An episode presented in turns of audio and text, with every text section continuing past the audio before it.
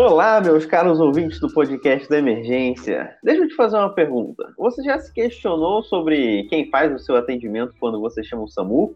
Quem é o médico ou a médica que desce da ambulância para te atender? Qual formação essa pessoa teve? Afinal de contas, se você passar por uma cirurgia, espera-se que a pessoa que te opere seja cirurgiã. Se você está grávida ou vai ter um parto, espera-se que quem te atenda seja um ginecologista obstetra. Se você leva uma criança para atendimento, você espera que seja atendida por um pediatra. Certo. E aquela pessoa que desce da ambulância? É o quê? Espera-se que o médico que vai te atender em uma emergência seja um emergencista, certo? Certo? Bem, história não é bem assim. Veja, a medicina de emergência é algo novo no Brasil, formalmente foi reconhecida em 2016, e apesar de já termos algumas residências de emergência no Ceará e no Rio Grande do Sul anteriores a isso. Mas veja, qualquer médico pode atender emergência, fazer atendimento pré-hospitalar e trabalhar no SAMU. Não precisa ser emergencista, pode ser cirurgião, pode ser clínico, pode ser recém-formado, pode ser tudo e qualquer coisa. E aí, acontece que quando surgiu a residência de emergência, passamos então a ter especialistas em atender emergência. Médicos com especialidade em que o lugar onde se sentem confortáveis é justamente nas situações difíceis. E então acontece um choque em nossa realidade brasileira. Você passa de uma situação onde o atendimento à emergência é feito por várias especialidades, e diga-se de passagem, existem muitos médicos excelentes atendendo emergência que não fizeram residência de emergência, e de repente vem esse novo médico especialista. O que muda é então se por anos o nosso serviço de atendimento de emergência foi feito por médicos não emergencistas, foi feito por cirurgiões, cardiologistas, clínicos gerais, generalistas e até então sempre pareceu que estava tudo dando certo, o médico emergencista serve de alguma coisa? Acrescenta algo? Muda algo? Bem, essas são perguntas bem difíceis de responder sozinho e por isso eu trouxe alguém que já viveu os dois lados. Hoje, para tratar sobre esse assunto, o assunto do emergencista na emergência, e mais especificamente, o emergencista no atendimento pré-hospitalar, eu trouxe a doutora Cindy. Como vai, Cindy? Se apresenta para os ouvintes. Bom dia, bom dia, Adriel. Adorei a sua introdução. Estou muito feliz em participar do podcast de emergência. Já sou ouvinte. Muito obrigada pelo convite. Uh, meu nome é Cindy, então, é Cindy mesmo, não é apelido. Eu tenho 34 anos, sou nascida e formada em Ribeirão Preto. Eu me formei no final de 2013 pela décima turma da Barão de Mauá. Sou emergencista pela Escola de Saúde Pública de Florianópolis, primeira turma da especialidade no estado de Santa Catarina. Me formei agora em março deste ano. Trabalho no SAMU da Grande Florianópolis há oito anos. Também atuo ali na emergência do Hospital Governador Celso Ramos, que é um hospital de média e alta complexidade, referência neurológica para o Estado. Uh, também estou em fase de finalização da pós-graduação em Medicina de Desastre pela Faculdade Unileia, coordenada pelo nosso querido professor Dr. Luiz Henrique Horta, e agora aprofundando os conhecimentos em tecnologia e inovação em saúde. Respondendo a pergunta que me fizeram muito depois que eu me formei ali no, na residência, dentro do âmbito de trabalho e familiar, que era a seguinte: e agora? Você vai fazer o quê? Eu vou te perguntar aqui, só para você deixar registrado aqui para as pessoas também entenderem por que eu te chamei. É. Você se formou e você já foi trabalhar com a PH, sem ser emergencista, né? Como recém-formado. Exato. Eu me formei no final de 2013, em dezembro de 2013. Uh, apesar de ter nascido e morado ao longo dos seis anos lá em Ribeirão Preto, eu fui criada em Goiânia, Goiás. Então, no final da formação em medicina, eu já sabia que eu não era ali em Ribeirão que eu queria construir a minha carreira e nem queria voltar para Goiânia. Então, por opção, em janeiro eu já estava em Florianópolis, tirei meu CRM aqui em Florianópolis mesmo e iniciei os trabalhos em meados de fevereiro, quando saiu o meu CRM. É, iniciei dando plantão em UPA, eu já sabia que eu ia ter que trabalhar depois da faculdade, né? Porque até então meu avô me sustentava integralmente, então eu sabia que é, eu ia ter que é, trabalhar bastante. Eu já vim munida de ACLS, TLS, PAUS, PH, TLS, mas eu sabia que uh, aquela sensação de segurança ela ainda engatinhava, né? Em junho do mesmo ano surgiu a oportunidade de entrar para o SAMU. Enviei meu currículo, fiz entrevista, passei pelo todo o rito de contratação E eu já estava na escala do SAMU em junho de 2014 já. Eu me lembro que na época eu pensei, meu Deus, eu tô no sábado noturno fixo semanalmente, é o dia em que tudo acontece, né? Então foi bem interessante, assim, todo o processo. E agora você também manteve o trabalho no SAMU tanto enquanto residente e agora após residência, é isso? Isso. Eu estou no SAMU desde que eu cheguei aqui em Florianópolis, uh, simultaneamente com residência, com maternidade, com, uh, com a vida de um modo geral, o SAMU está sempre presente. Tá, então tudo bem. Então vamos lá. Me explica uma coisa. O que que te levou a trabalhar com a PH? O que que foi que você olhou? E porque assim, quando a gente se forma na graduação, acaba que bastante gente vai para esse lado do SAMU, presta concurso uhum. e tudo mais. O que que te levou é, a procurar o SAMU, a falar, pô, trabalhar aqui vai ser uma boa? Ah, então, André, eu sempre enxerguei o SAMU como uma instituição de muito valor, é um trabalho que é muito nobre de propósito, né? Além de ser interessante, dinâmico, imprevisível, emocionante, eu sempre achei da maior importância, sempre admirei os colegas samuzeiros e sempre tive curiosidade de estar inserida nesse mundo, né? O que comem, como vivem os samuzeiros, o que fazem. E a observação que você fez ali na introdução do podcast a respeito do lugar de conforto, eu achei genial, porque existiu todo um processo de vivência, de experiência prática, né, que se tornava interessante na medida que eu vivia. Então, o Samuri te proporciona diferentes situações e coloca em prova sua capacidade técnica, sua capacidade de decisão, de liderança, de confiança, né, assertividade, colaboração, trabalho em equipe, controle emocional, né? Além disso, as estruturas de vínculo dentro do SAMU, dentro das equipes, elas são alimentadas pelo tempo também. Então, quanto mais estruturado é o vínculo com a equipe, mais a, o plantão dá certo, mais as ocorrências são resolutivas, a gente consegue se comunicar às vezes só pelo olhar. Então, à medida que o tempo ia passando, mais essa sensação de segurança e conforto ia crescendo, né? Eu me sentia bem estar ali, eu me sentia apta em estar ali. E aquele auto-debriefing, assim, depois do plantão, é, quando você se sente bem, quando você sente que você fez o que você deveria, tudo isso me levou a entrar e a permanecer no serviço. Entendi. E aí me fala uma coisa assim, como é que era a sua visão do atendimento pré-hospitalar antes de você entrar na residência de emergência? Nesse período aí que você era pós-formada, mas pré-residência. Como é que você vê isso? Você mesmo acabou de falar, né? Você tinha uma segurança, você começava a construir uma segurança. Você se sentia confiante, você olhava e falava assim, pô, isso aqui eu sei fazer bem, isso aqui eu tô, eu tô em casa. Como é que era a sua relação com o pré-hospitalar? Então. Ou você, ou você ainda, né, a questão assim, você olhava o pré-hospitalar e falava assim, pô, ainda falta muita coisa, preciso melhorar muito aqui. Então, é, é, esses pensamentos, é, na verdade, essas sensações, elas vão ficando cada vez menos latentes à medida que o tempo vai passando. É claro que é, no, no começo, a gente realmente tem, tem aquela experiência da, do atendimento, ali da assistência, mas você, no começo, não se sente totalmente preparado, né? Porque é um serviço que realmente você está apto a atender tudo: criança, gestante, idoso, adulto, clínico, trauma.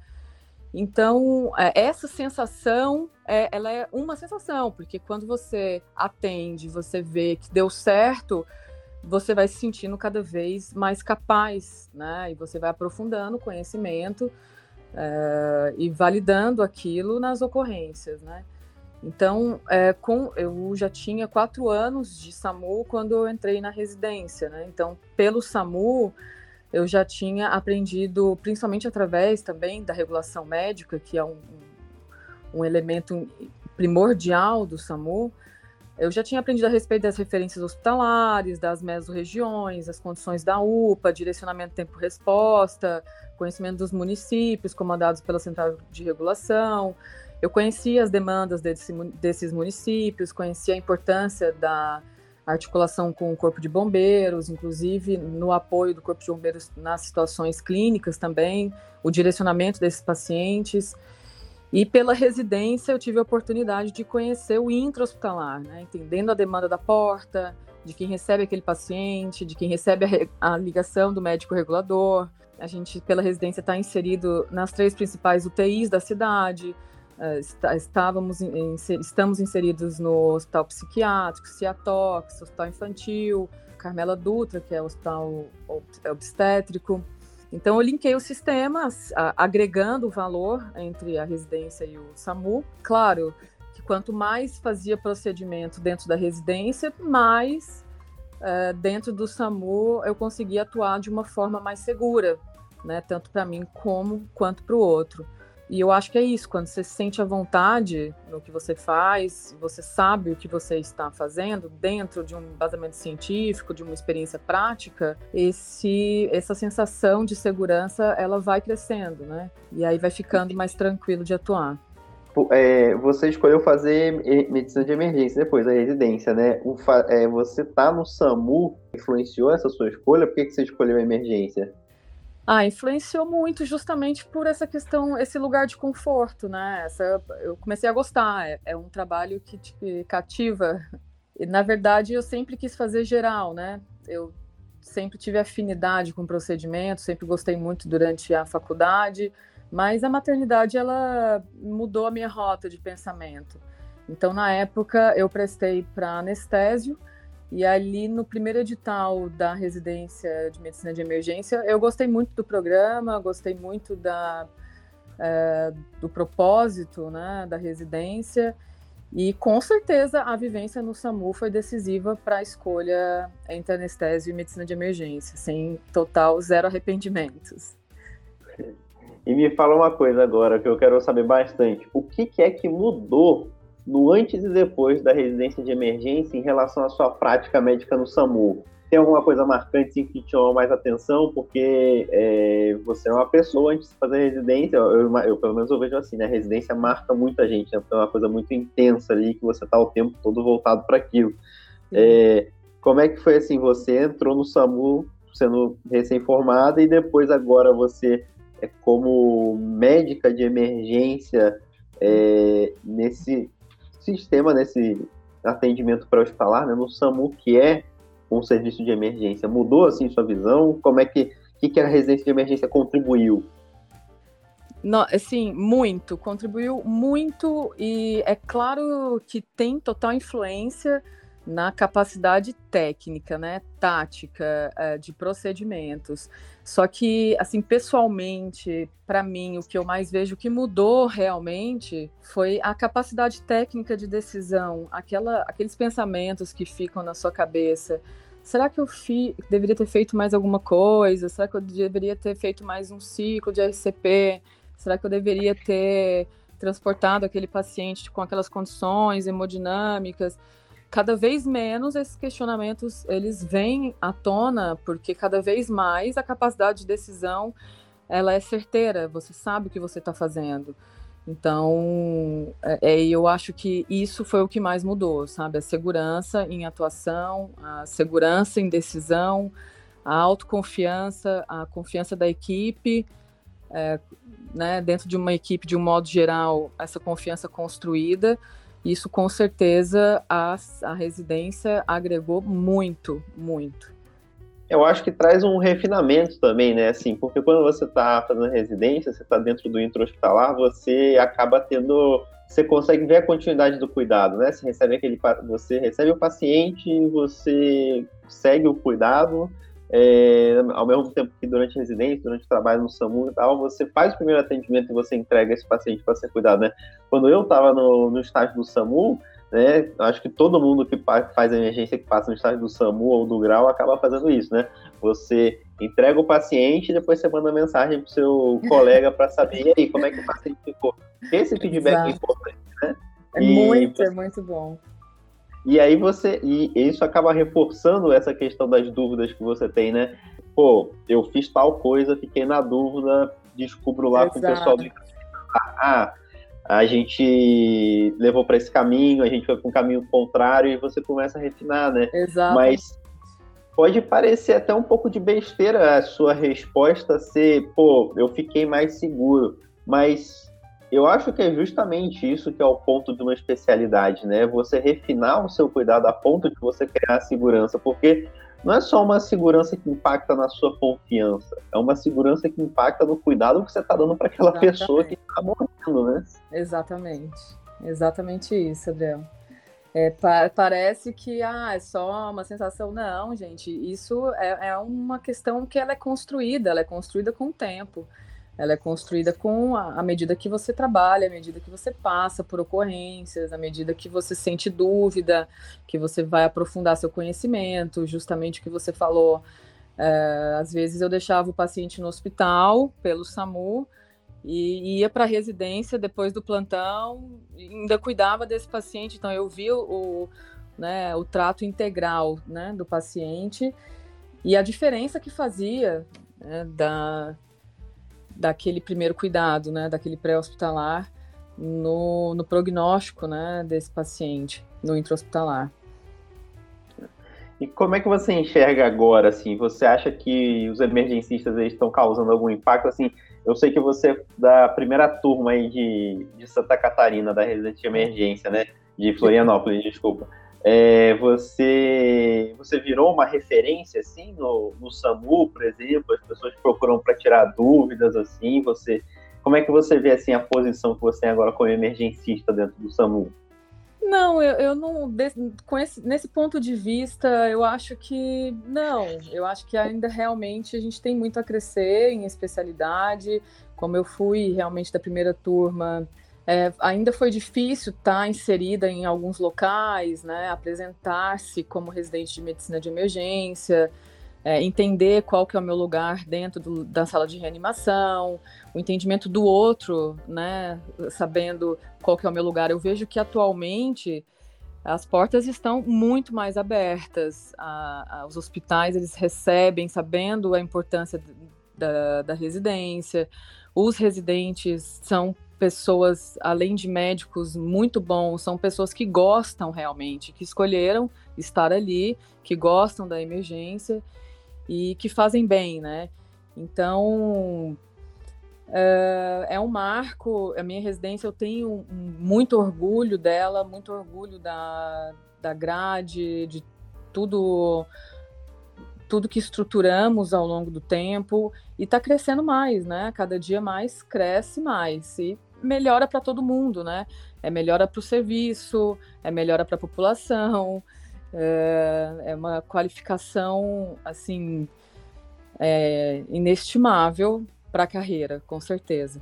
Eu pergunto essa questão se você se vê como uma referência agora, se as pessoas procuram dentro do SAMU a partir do momento que você vira emergencista, porque é, uma das coisas que eu acredito que a emergência vem para trazer agora nesse momento que ainda está crescendo, é justamente uma certa forma de uma educação continuada, né? Exato. É, por exemplo, né, converso bastante com o pessoal do Ceará lá e fazer o encabeçamento de projetos de aperfeiçoamento desses outros colegas médicos que trabalham e que não são emergencistas, né? Então você trazer um conhecimento que você adquiriu na residência, né? Me marca muito, por exemplo, a questão da intubação com midazolam e fentanil, né? Isso para mim eu acho que é um marco do que o emergencista conseguiu mudar, né? Antes, lá na minha faculdade, tinha o, o famoso jargão, quando você entubar alguém que era o midifente não inventa, e hoje em dia você joga o midazolam no lixo, o fentanil tem é.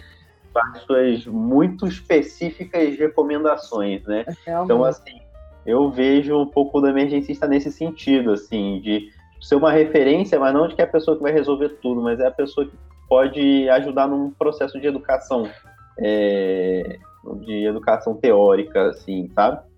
É, eu acho que é, é, é muito importante. Inclusive, essa semana eu estava lendo uh, o jornal brasileiro de medicina de emergência, que né, é um ganho imenso para a estrutura da nossa especialidade no Brasil.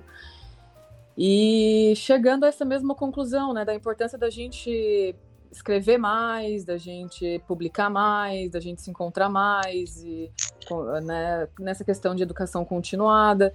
E também é, encontrar dentro da especialidade é, lugares que você também se sente confortável, né? Porque é, não acredito que todo emergencista tenha que trabalhar no pré-hospitalar. Eu acho que uh, a gente pode atuar em várias, inclusive diversas outras áreas, né? Sendo emergencistas, uh, sempre com estudo em dia, né? Então, essa educação continuada realmente ela tem que acontecer.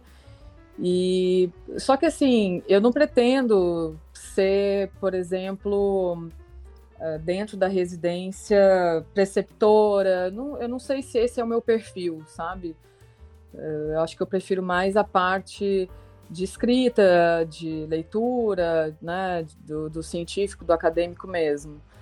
E isso é interessante, quanto mais eu me aprofundo nos estudos da, das ramificações da medicina de emergência, mais eu fico entusiasta, assim, com, com quanta coisa a gente ainda tem que crescer, né? Para além do, do SAMU, para além de plantões, né? A gente precisa ainda se aprofundar em vários temas. Sim, concordo plenamente. E me diga uma coisa, imagina agora então que eu sou um recém-formado em medicina e eu estou pensando em tentar um emprego de ambulância, no SAMU, alguma coisa assim para me sustentar enquanto eu tento passar em alguma residência que, que você teria para me dizer? Vale a pena? Não vale? Como é que é? então, Adriel, difícil responder essa pergunta, né, sem cair em contradição. Já que eu entrei no SAMU há quase nove anos, eu era recém-formada.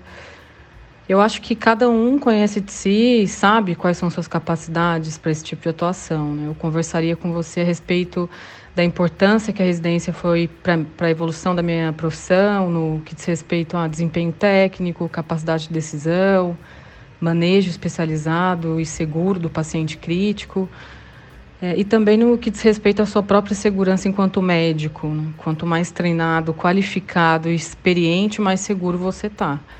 Você sai da medicina intuitiva e começa a praticar medicina baseada em evidência, né? em boas práticas.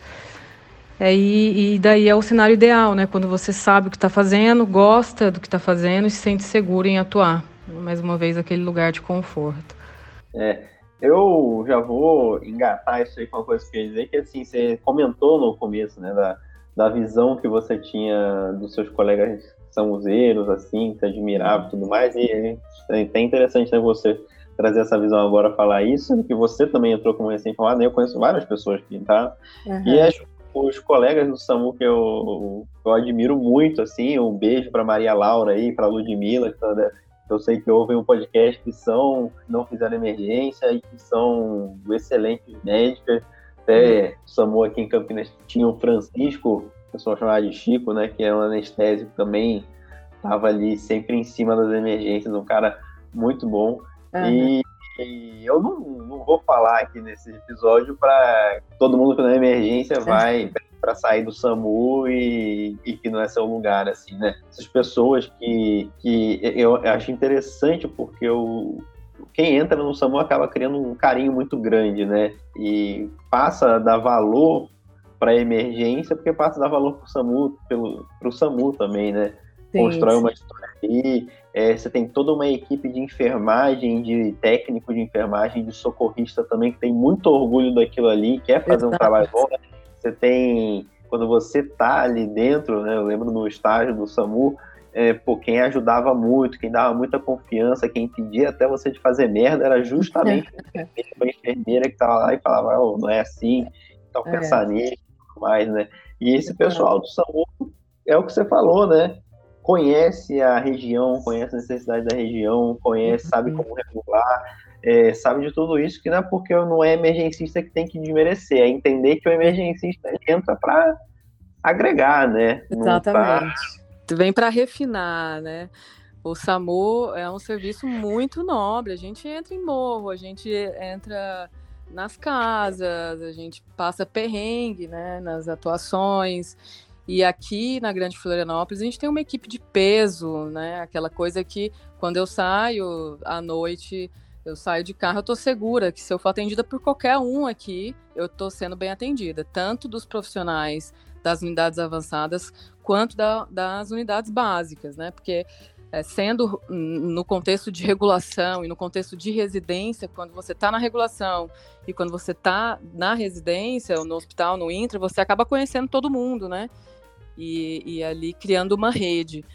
Então, o SAMU de Floripa é, tem uma equipe de peso com várias especialidades: tem anestésio, tem cirurgia vascular, tem cirurgia pediátrica, uh, tem geral. Então, assim, são pessoas que, além de serem excelentes especialistas dentro da sua área de atuação, eles são excelentes médicos dentro do SAMU, porque gostam do que fazem, né? Eles gostam de estar ali e fazem muito bem.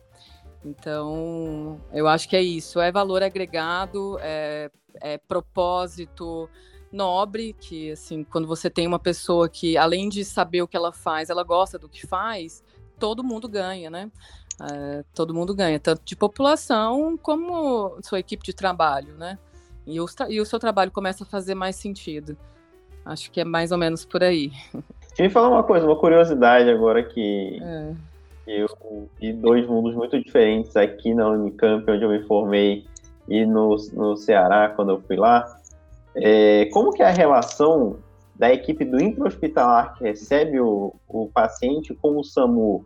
Existe respeito, assim, é, ou existe muita, muita divergência? Eu digo isso porque quando eu, aqui é, em Campinas, eu via muita intriga, sabe? Entre a equipe que chega do SAMU, traz paciente, aí tem aquela reclamação de, ah, você não tá vendo que tá lotado, um pouco de e que começou a melhorar depois que a residência de emergência começou a ocupar mais espaço, porque uhum. acho que criou sentimento assim de tipo, o pessoal do SAMU não está trazendo paciente aqui por maldade, né? Porque Exatamente. Gente, é. Quando eu fui para o Ceará, eu vi uma relação assim que eu vi com já a evolução disso, né? De, Muito.